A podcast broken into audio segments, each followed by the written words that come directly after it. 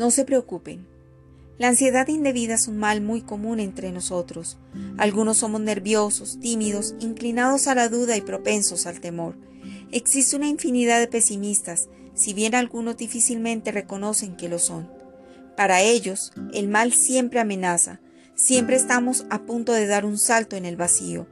Todas las aves que ven son aves del mal agüero, todos sus cisnes son negros, si llovió hoy, lloverá mañana y pasado, y con toda probabilidad habrá diluvio. O si el día es soleado y hermoso, será seco también mañana y los meses siguientes, hasta que la tierra, con todas sus praderas, perezca de sequía.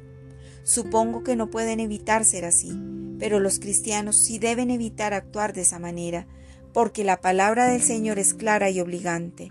No se preocupen por su vida.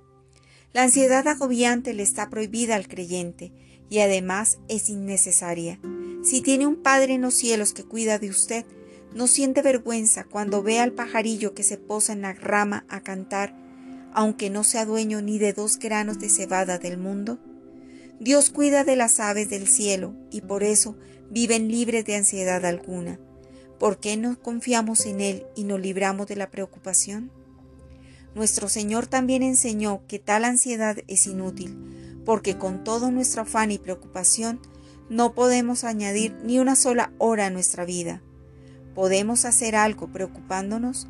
¿Logra alguna cosa nuestra ansiedad? ¿Qué tal si el granjero se lamenta por falta de lluvia? ¿Pueden sus temores destapar los depósitos de agua de los cielos? Es infinitamente sabio hacer lo mejor que podamos en cada situación y luego echar todas nuestras inquietudes sobre nuestro Dios. La prudencia es sabia porque adapta los medios a los fines, pero la ansiedad es tonta porque se lamenta, se preocupa y no consigue nada. Además, los paganos andan tras todas esas cosas. Mateo 6:32. Dejar que el heredero del cielo actúe de la mejor manera que el hombre mundano. Nuestra desconfianza de Dios es infantil y deshonrosa. Si no pudiéramos confiar en Él, ¿podríamos nosotros manejar mejor las cosas? ¿Podemos hacer algo mejor? Conocer que todas las cosas que Dios hace son para el bien de quienes lo aman. Padre, abre los ojos de mi corazón para ver quién eres Pongo mis ansiedades y preocupaciones a tus pies.